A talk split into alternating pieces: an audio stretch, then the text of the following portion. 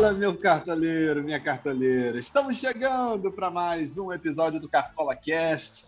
Que bom estar de volta a casa, que bom estar de volta ao comando desse podcast. Eu estou voltando muito feliz, porque a rodada foi muito boa para mim. Demorou, levei 30 rodadas para passar da casa dos 100 pontos, mas finalmente aconteceu. Então estou de volta e estou de volta tirando onda. Cassius Leitão, saudade do amigo, em quanto tempo a gente não se fala? Fala, grande Bernardo Edler, seja bem-vindo de volta. Cara, esses caras só voltam quando mitam, é impressionante. Eu achando que ia tirar onda aqui com os meus, meus 80 pontos, aí você passou dos 100, é isso mesmo? Passei, tá bom, passei muito... legal. tá bom, muita gente foi bem nessa rodada que passou. Foi uma rodada que o Atlético Mineiro correspondeu, o Corinthians era favorito, correspondeu. Teve muito SG conquistado, né? Só no sábado foram três jogos com vitórias por 1 a 0 dos mandantes e todos muito apostados pelos cartoleiros. Então, é... acho que é uma rodada que a galera saiu satisfeita. Eu fiz 80 pontos, perdi uma liga mata-mata por um ponto e meio. É... do Márcio Menezes, que esteve aqui na sexta-feira, e o Márcio escalou o Rony e ganhou de mim. O Rony não, não mitava, havia um longo inverno. Aí é fez, 14, fez 14 e tal, e fez toda a diferença aí. O Márcio Menezes me eliminou no mata-mata. Mas, começando com essa história triste, mas vai melhorar. Vamos falar aí um pouco do que rolou. A gente cita a seleção da rodada e tal, para depois já projetar, né, Bê? A rodada 31, porque o mercado já fecha nesta quarta-feira, 18 horas, horário de Brasília. Pois é, Cássio, e, e, já que fomos todos bem na rodada, todo mundo conseguiu uma pontuação legal e tal, é, vamos começar a falar dos destaques aí. Você está com a seleção da rodada na mão para gente, a gente bater a bola aqui, ver, ver quem confere, quem estava no time e quem não estava, não? Tô sim, é, o Rafael Veiga, de novo, né, foi o maior pontuador da rodada, da segunda rodada consecutiva. Já tinha arrebentado contra o Grêmio, agora arrebentou contra o Santos, dois jogos fora de casa ele fez 17, 20, né? Os outros meias não brilharam tanto assim, mas ontem tivemos a surpresa do Caio Nunes, né? O Caio Nunes, se não fosse expulso, ele ia brigar com o Veiga, porque ele terminou com 13,60, ele ia para 16,60, né? Que ele tinha um amarelo e aí tomou o segundo amarelo, anulam os amarelos e fica só o vermelho. Mas foi uma surpresa na rodada, sem dúvida. O Caio Nunes da Chape fez dois gols. Vamos lá para a seleção completa. O goleiro foi o Santos, do Atlético Paranaense, com 10 pontos. Ó, todos os integrantes da defesa da seleção fizeram gols. Então foi uma rodada de poucos gols, mas com os defensores muito ativos. Ó, Marcinho do Atlético Paranaense fez gol, 14,70. Guilherme Arana fez o gol da vitória do Galo, 13 pontos.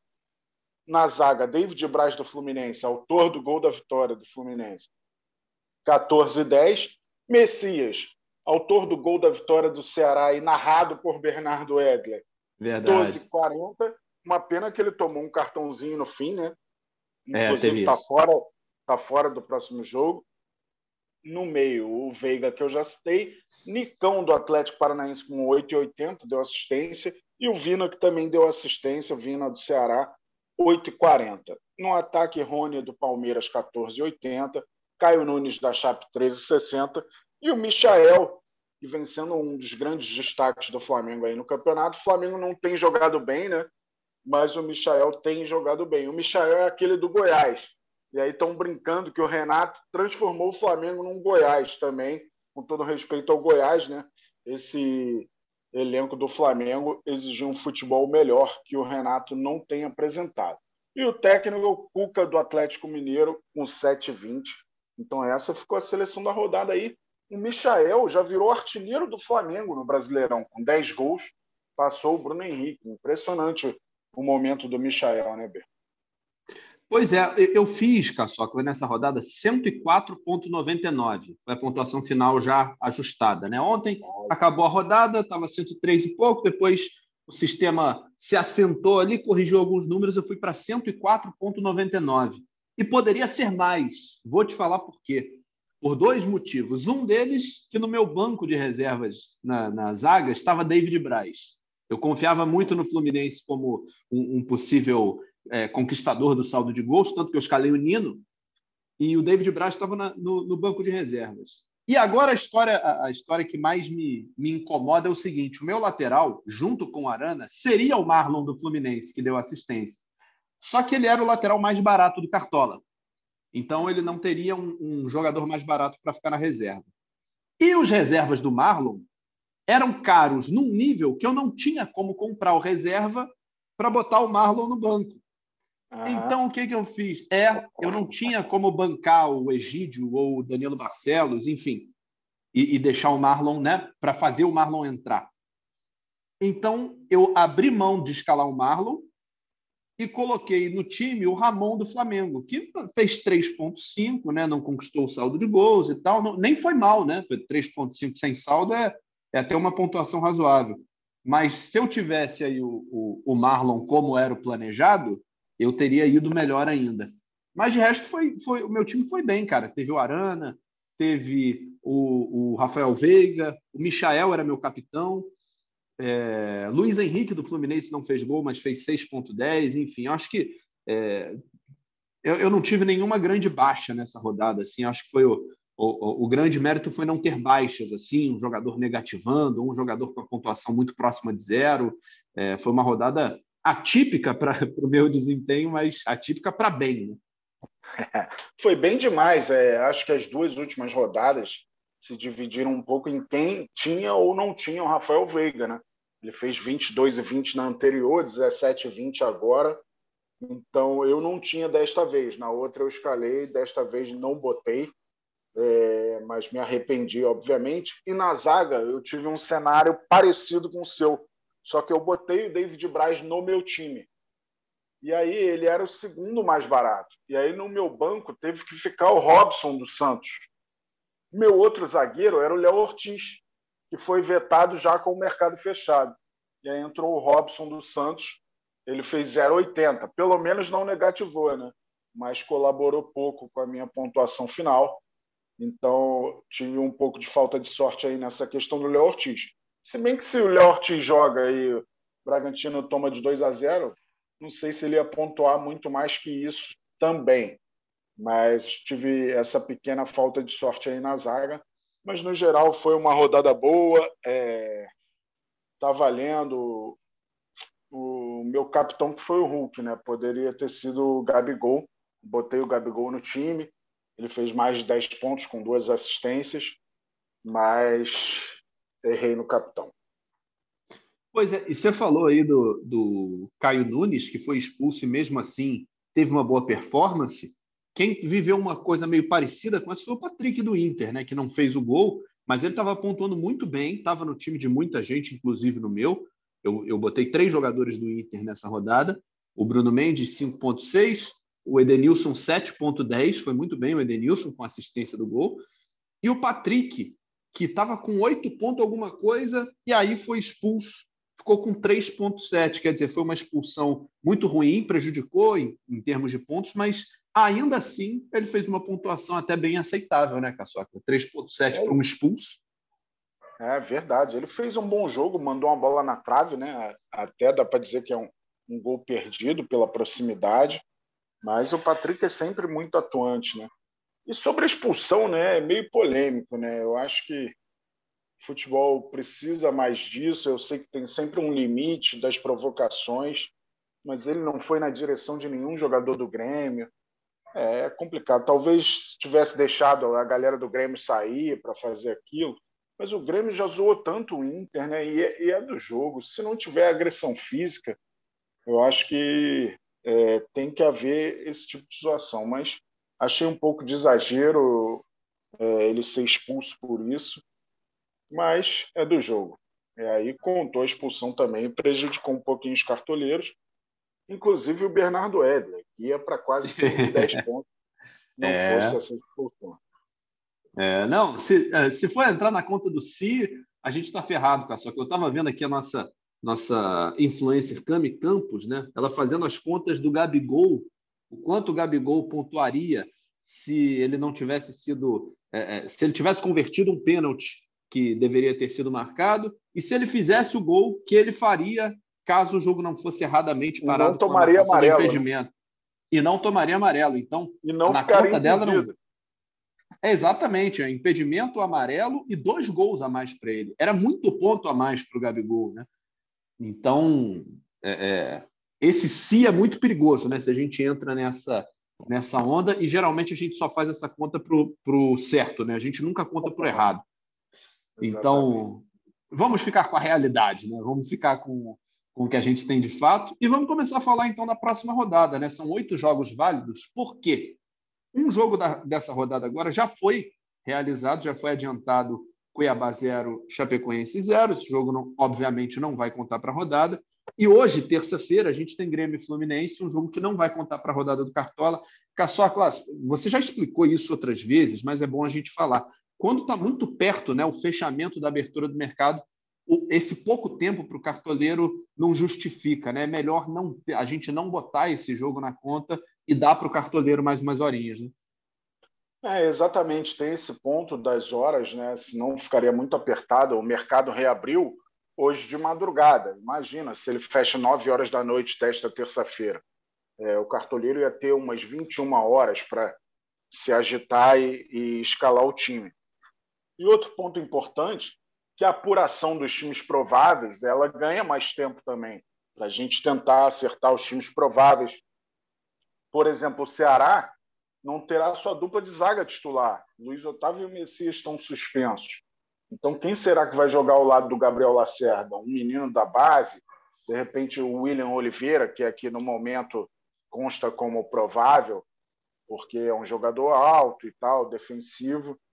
É, a gente vai saber melhor a informação sobre isso. É, tem uma lista de suspensos enorme e os times têm tido pouco tempo para treinar. Então, quanto menos tempo a gente der para os setoristas apurarem a escalação, mais imprecisa ela fica no, no mercado do Cartola. E como a rodada tem oito jogos válidos e sete são na quarta-feira, então é, a gente achou por bem é, fechar na quarta-feira o mercado, lembrando que fecha às 18 horas, horário de Brasília. O primeiro jogo é Atlético Paranaense Ceará. Esse jogo a galera vai ter acesso é, às escalações. Inclusive, essa dúvida aí da zaga do Ceará vai ser sanada antes do mercado fechar. Mas eu já de antemão, você vai citar os jogos aí, e aí eu digo os jogos que eu acho que são bons caminhos para os cartoleiros. Então vamos lá. É, já que Grêmio e Fluminense não, não vai contar então para essa rodada, a gente tem Atlético Paranaense e Ceará às 18h30 de quarta-feira. Às 19 horas a gente tem Santos e Bragantino. Pode ser até que dependendo do horário que Santos e Bragantino liberarem a escalação, de repente pega um, ou não. Você vai, vai ficar muito em cima, vai ficar por um ou dois minutos aí. É, é melhor não contar com essa escalação. Também. É, o Galo também joga no mesmo horário contra o Corinthians, no Mineirão, sete da noite de quarta-feira. Às oito e meia, Palmeiras e Atlético Goianiense. Às nove e meia tem Fortaleza e São Paulo também às nove e meia, Esporte e América Mineiro, e também às nove e meia, com narração deste que vos fala, Juventude Internacional no Alfredo Jaconi. Ah, garoto! Gostou dessa? Te surpreendi agora? Vamos que vamos! E, e na quinta-feira a rodada fecha com Flamengo e Bahia. Esse Flamengo e Bahia tá valendo, né, Caçapa? Esse Flamengo e Bahia está valendo, é o jogo que fecha a rodada do Cartola. A gente imagina que tem muita escalação também eu acho que não é uma rodada tão perigosa assim para os cartoleiros, não. Né? A gente sempre tem que contar com as zebras que acontecem, mas pelo menos três jogos aí eu vejo muito favoritismo.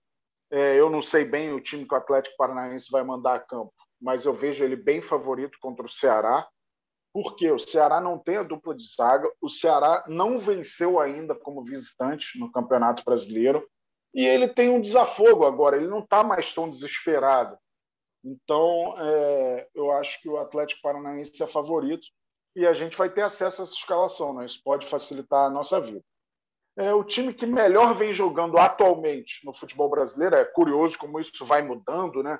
De mão em mão. Na minha opinião, é o Palmeiras, que vem de cinco vitórias, duas expressivas fora de casa contra adversários enormes como Grêmio e Santos, e recebe o Atlético Goianiense. Eu vejo o Palmeiras muito favorito aí nesse confronto. É... Eu, cara, vou confessar, eu tenho cinco do Palmeiras no meu time, por enquanto. Eu espero que o Abel é, não abra mão de jogar com Scarpa e, e Veiga no meio de campo, até porque é difícil. Mas o Palmeiras ainda está na briga pelo título. Ele é o segundo colocado, está 10 pontos atrás do Atlético Mineiro. Como diria Veraldo Marques. Como diria Veraldo Marques? Como? Fala, eu quero ver você falar. Enquanto tem bambu, tem flecha. Né? Então, Enquanto tem bambu, tem flecha. É, eu vejo o Palmeiras muito favorito. E o outro confronto, sem dúvida, é o Flamengo e Bahia, né? Mas a gente tem sempre que pontuar. O Flamengo não vem jogando bem. O Bahia evoluiu muito com o Guto Ferreira. É, não tem tomado gols. É, imagino que seja difícil manter a defesa intacta contra o Flamengo no Maracanã. Mas, cara, o Danilo Fernandes tem sido é, é quase um oito pontos fixo, né? no extrato do, do Danilo Fernandes.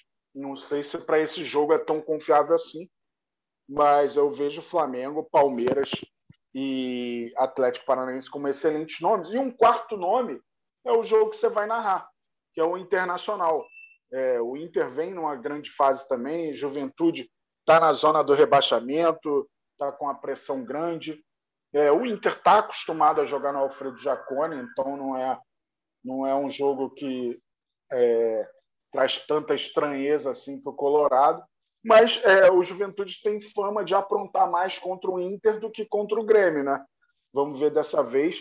O caso clássico é a semifinal da Copa do Brasil de 99, né? que foi até no Beira Rio, 4 a 0 Juventude.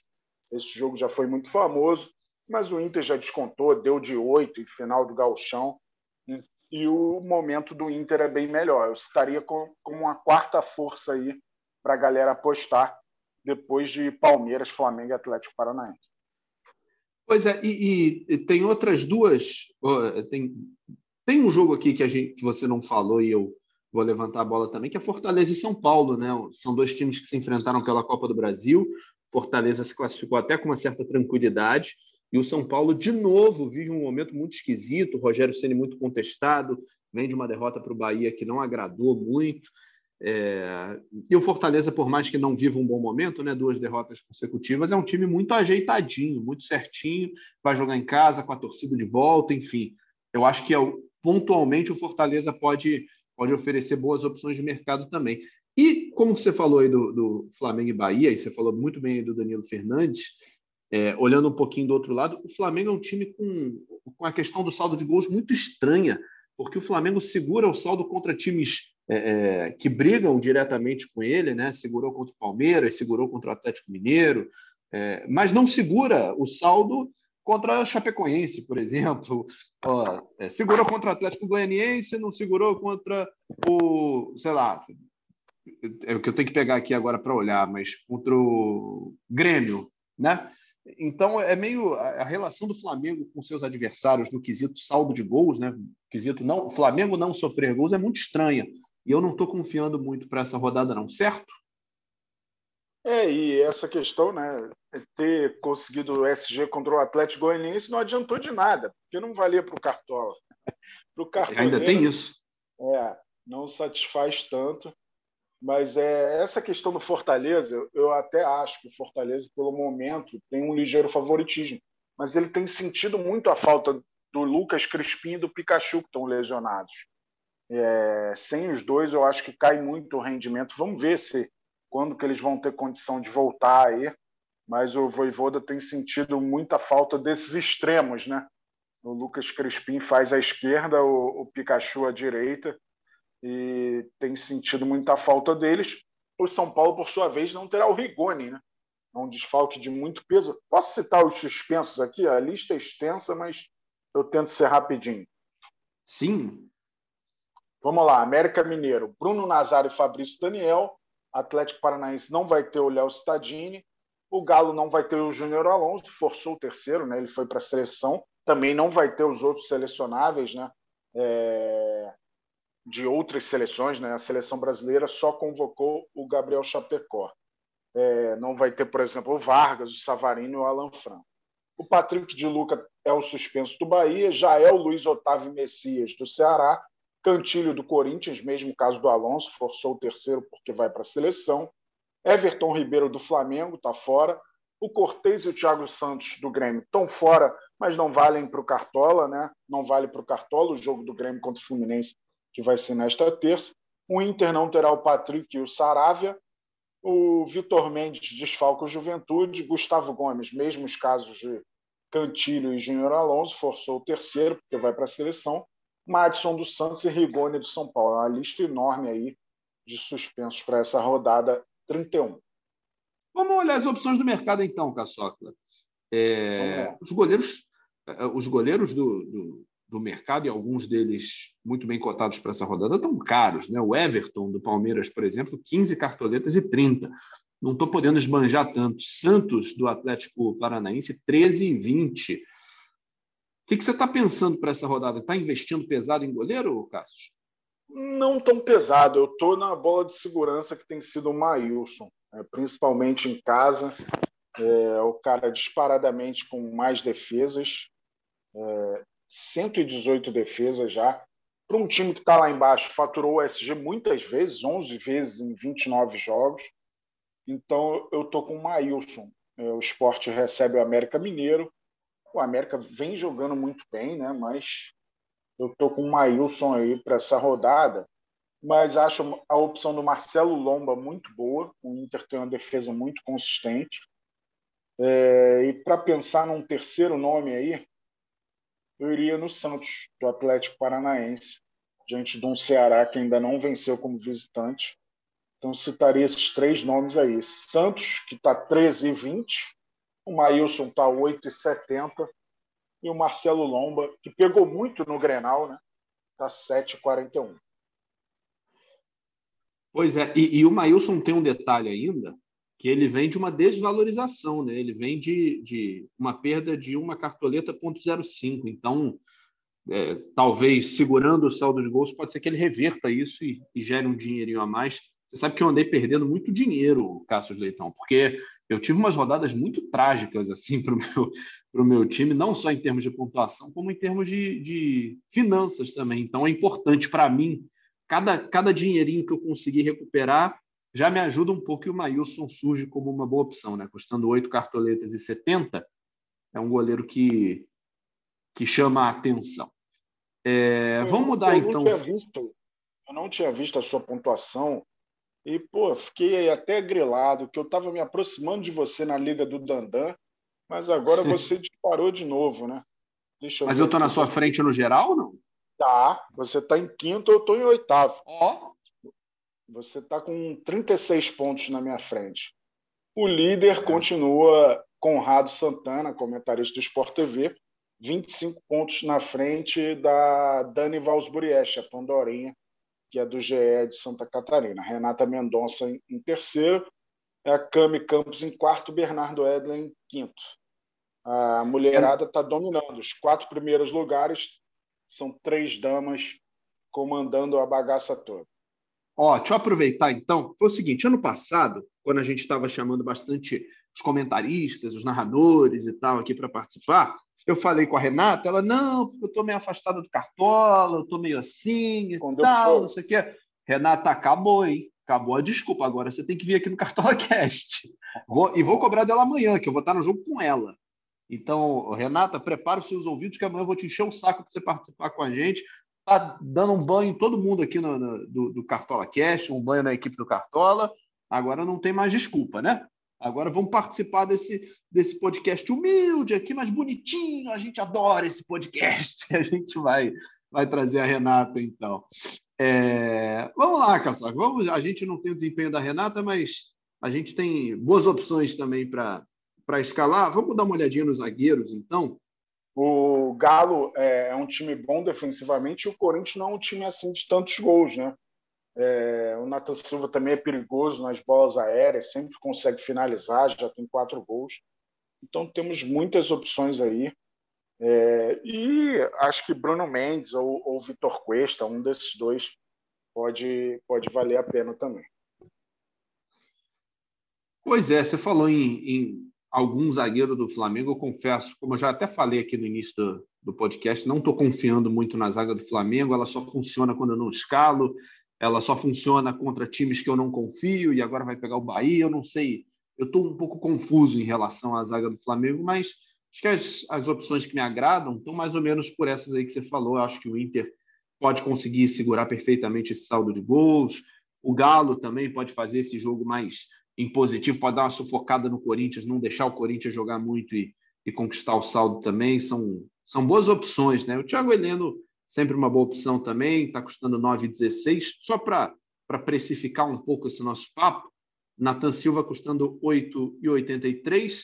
Os zagueiros do Furacão, Thiago Heleno, 9,16. O Pedro Henrique, 8,71. O Vitor Cuesta está custando 8,21, está vindo de valorização, assim como o Bruno Mendes, né? Só que o Bruno Mendes é um pouquinho mais barato, 6,91, o zagueiro do, do Internacional. Para as laterais. mudei minha, zaga. Mudei minha zaga aqui. É, era Luan e Renan, botei Bruno Mendes e Renan. Botar alguém Boa. do Inter aqui.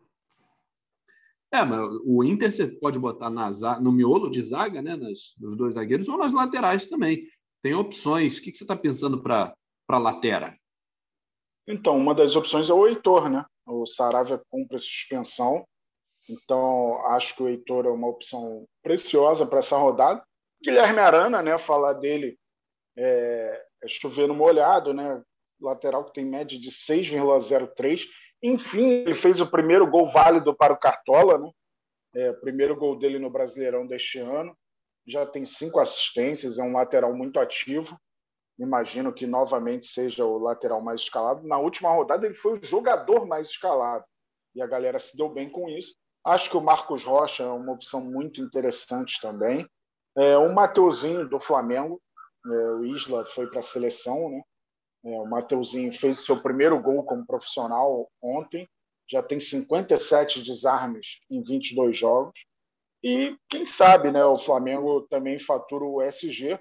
Acho mais difícil, né? A gente conversou sobre isso há pouco, mas pode ser uma boa opção. E uma opção diferente assim é o Eric do, do Atlético Paranaense. Ele tem jogado como volante, né? Então ele está é, tá mais próximo de, de, chegar ao ataque, é, daqueles desarmes de volantes também. E, e ele custa apenas 5,06. Então, uma opção diferente que a galera pode pensar com carinho é o Eric do Atlético Paranaense. Tá tendo obra aí, Caçoca? Tá no andar de cima. Começou agora. o pessoal tá animado, tá um, um punts, punts ali que você bota uma batidinha ali, você faz um rap. O ritmo tá bom ali. A galera tá animada. Bom, falamos aqui de goleiros, zagueiros e laterais, podemos avançar um pouquinho na nossa, na nossa escalação. Vamos para o meio-campo, então, e aí, aí acabou o negócio de saldo de gols, acabou essa preocupação com, com o sistema defensivo, a gente pode botar quem é criativo. Pode falar, Caçocla, se eu segurei um pouquinho a verba do sistema defensivo, acho que o meio-campo é um lugar legal para dar uma gastada, né? Porque o Edenilson é meio que uma bola de segurança de todo mundo, o Veiga pode ser uma excelente opção mais uma vez. O Scarpa parece que voltou a jogar bem, a participar bem dos jogos. Ah, são os três jogadores mais caros do Cartola nesse momento, mas acho que são três apostas bem seguras, né? Vamos lá, acho que o Veiga, é, pelo momento, a média 6,59 no Cartola FC.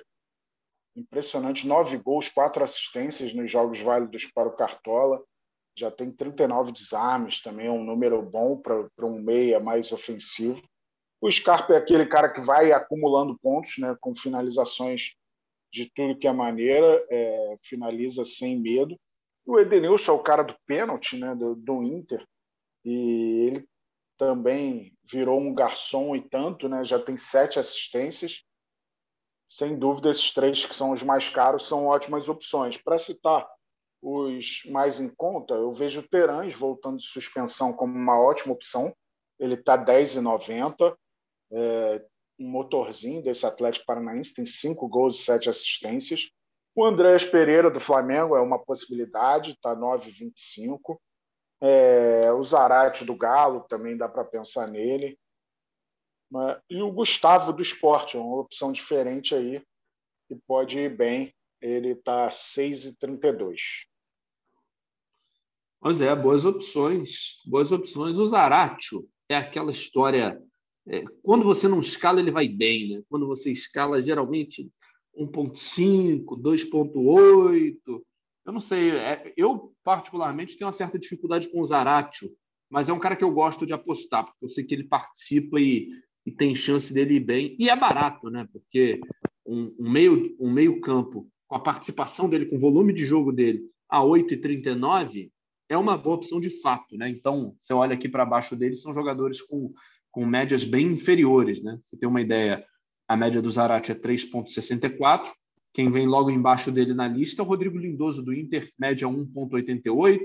O Dourado, do Inter, a média um pouco mais parecida, 3,51, mas o resto é de, de três pontos para baixo a média, né? O Christian, o Gabriel Sara, o Juninho, o Gustavo Oliveira.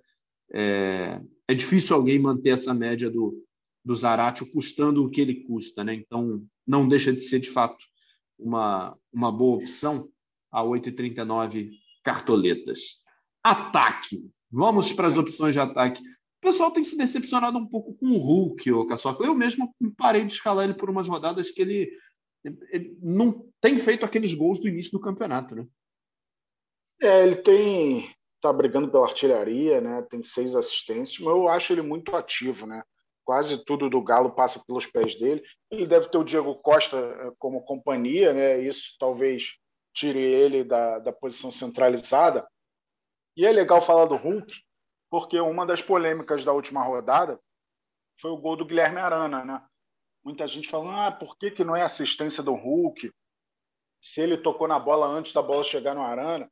Então, a gente explica que a gente tem um tutorial de assistências com, com critérios né, estipulados. É óbvio que no futebol vai ter sempre um lance é, novo e parecido, nunca vai ser igual um lance com o outro, mas é, nesses casos que um jogador toca a bola, o outro tenta dominar, não consegue, e praticamente não muda é, a trajetória do lance, a sequência do lance, é considerado assistência do cara que deu o passe, não o que tentou dominar e não conseguiu, apesar de encostar na bola.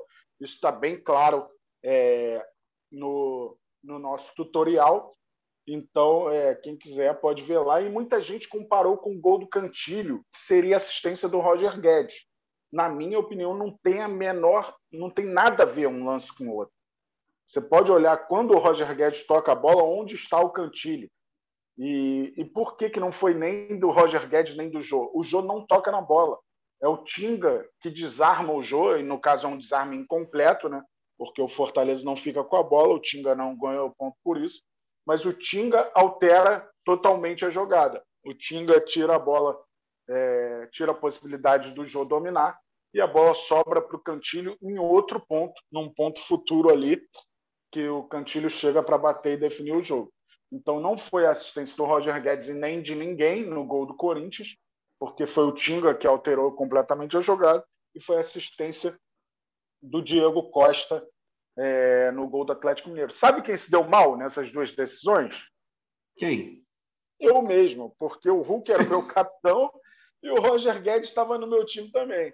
Se, se a voz do povo definisse os critérios do, do nosso fornecedor de scout, eu, eu estaria bem. Mas não, a gente tem que seguir os critérios é, de acordo com que eles são estipulados. Eu sei que muitas vezes a galera não entende, fica na bronca, principalmente quando é jogador do seu time, mas tem que ter o bom senso, né, galera, da gente seguir um, um, um padrão e vale sempre pensar duas vezes. Esses lances são parecidos mesmo? Não são.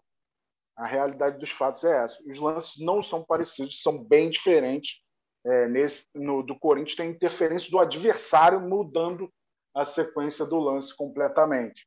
E no lance do Atlético Mineiro, é um lance que o, o Hulk tenta dominar para bater, mas ele resvala na bola e não consegue mantê-la perto dele.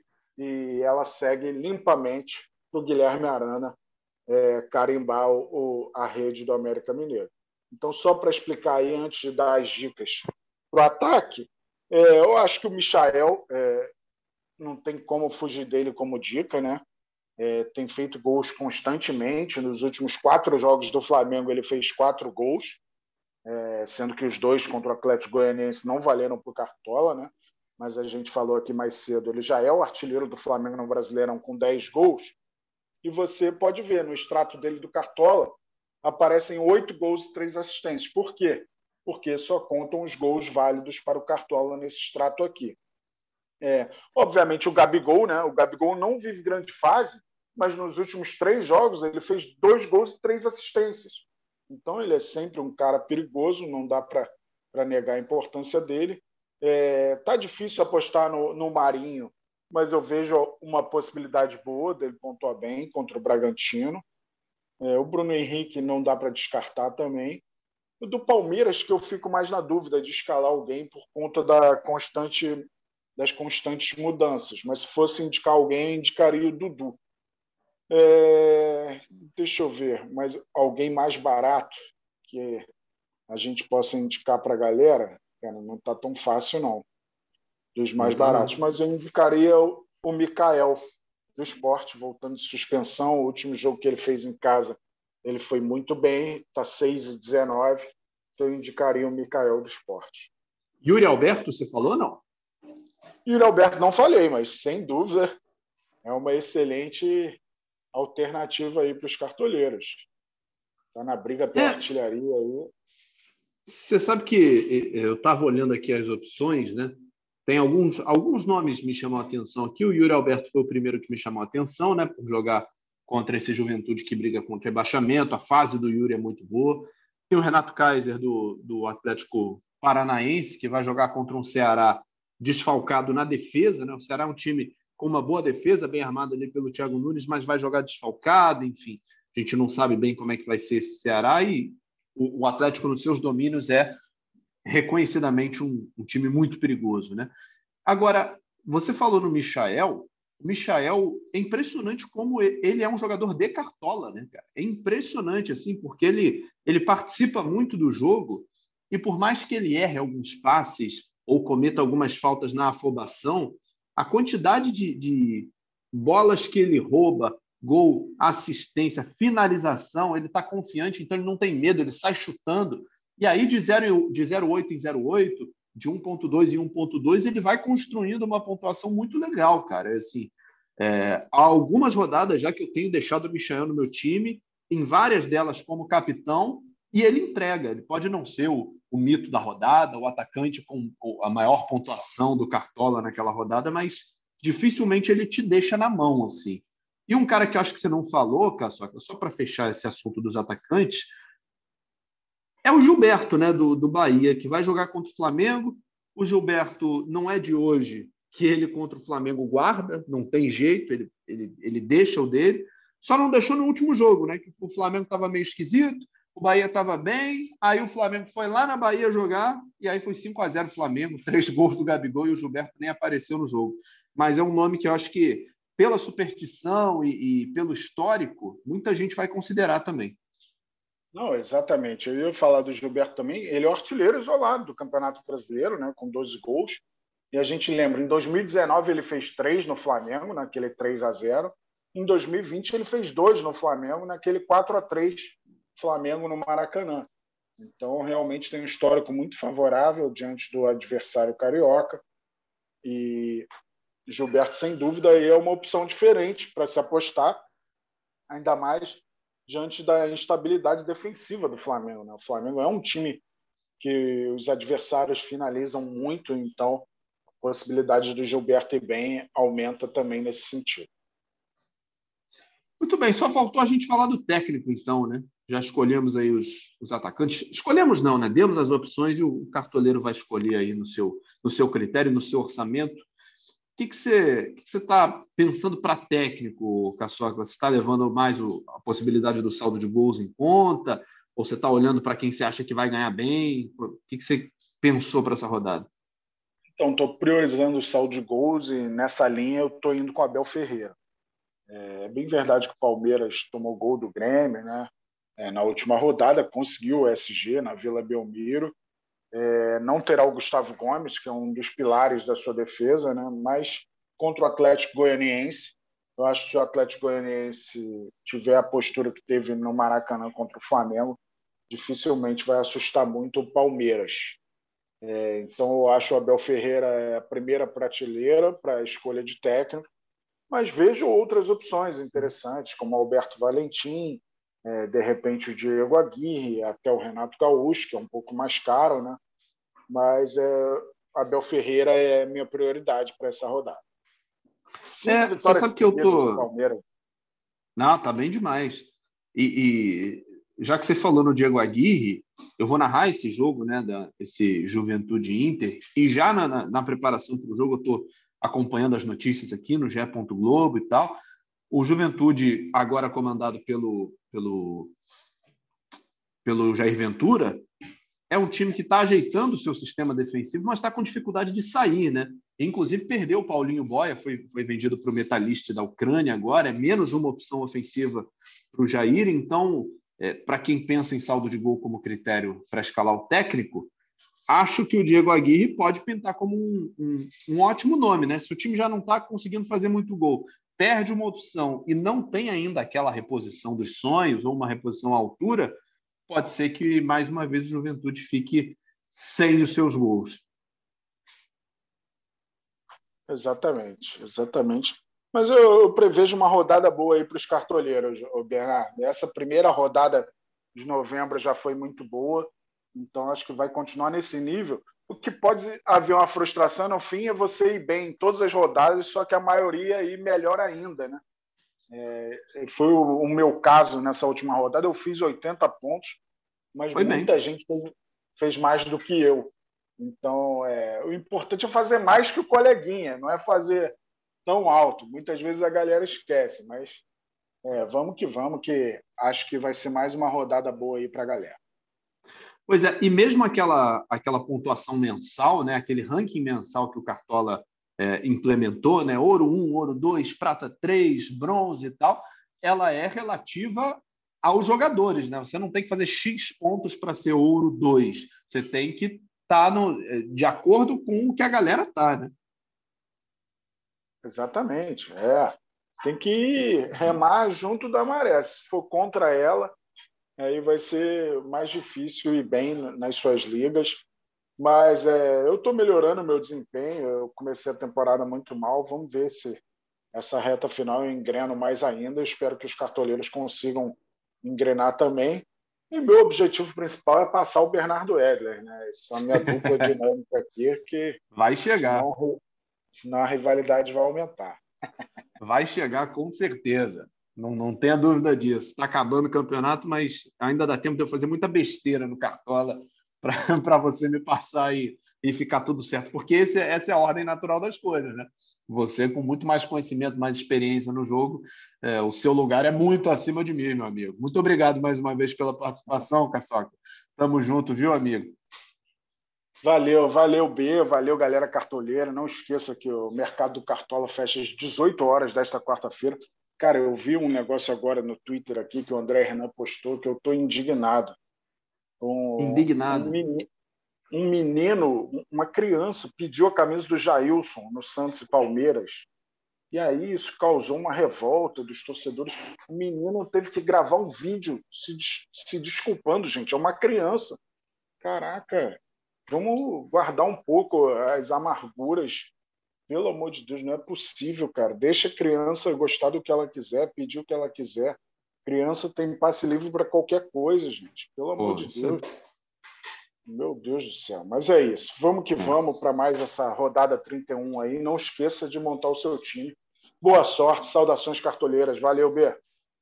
Valeu, Caçocla. Deixa eu agradecer também aqui a nossa editora Marcela Neive Marques e também lembrar que esse podcast tem a coordenação do Rafa Barros e a gerência do André Amaral. A gente fica por aqui. Sexta-feira tem mais Cartola Cast. Grande abraço, até lá, valeu.